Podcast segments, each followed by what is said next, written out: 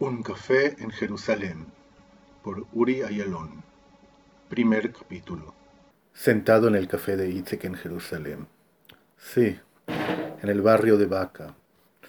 Un café de barrio, ahí donde se sientan todos los artistas, los periodistas, los empresarios y otros que no los puedo contar en ninguna categoría, pero que les gusta café y especialmente les gusta gente. Sí, ese lugar donde la gente se sienta día por día antes de irse a la oficina, antes de ir al trabajo. De ahí comienza nuestro cuento, un cuento sobre Jerusalén, un cuento sobre encuentros que hasta hoy se podrían leer nada más en libros. Sí, ustedes conocen Jerusalén, el lugar donde lo imposible se hace posible. Era un día de lluvia. Él estaba sentado solo con su ordenador. La gente que estuvo en la mañana en el café ya se fue a trabajar, pero él se quedó ahí. Seguir trabajando un poco solo, escribiendo. Primero de todo, antes de comenzar los temas del trabajo, se miraba los resultados de la liga. ¿Qué pasó con Barça? ¿Qué pasó con el Madrid? No, no con Atlético, con Real. No, él era de Barça, pero le gustaba saber justo todos los resultados. Como siempre se sienta ahí y grita porque el wifi no funciona como debe ser. Bueno, otra vez se cae, le dijo al mozo. Y el mozo le contestaba y le decía, bueno, ya sabes que acá gente no viene para sentarse todo el día a trabajar, sino para tomar café y para comer algo. Sí, sí, ya lo sé, le contestó.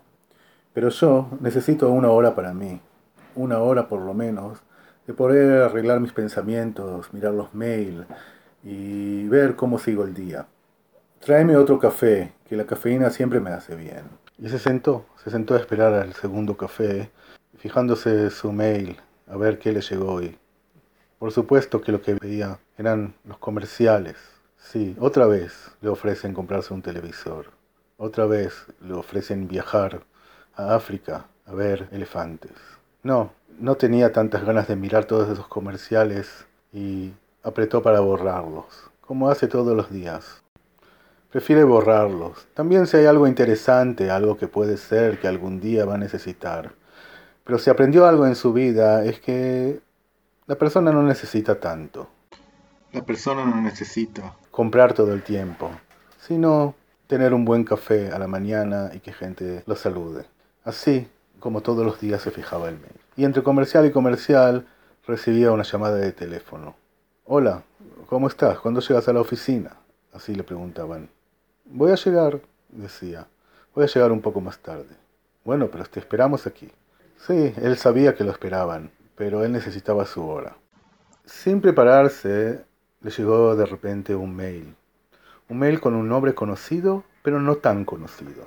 Un mail que no sabía si lo podía abrir o no. Si puede ser que es alguna amistad de Facebook, algún amigo que él conoce, o alguien que leyó sobre él en el diario.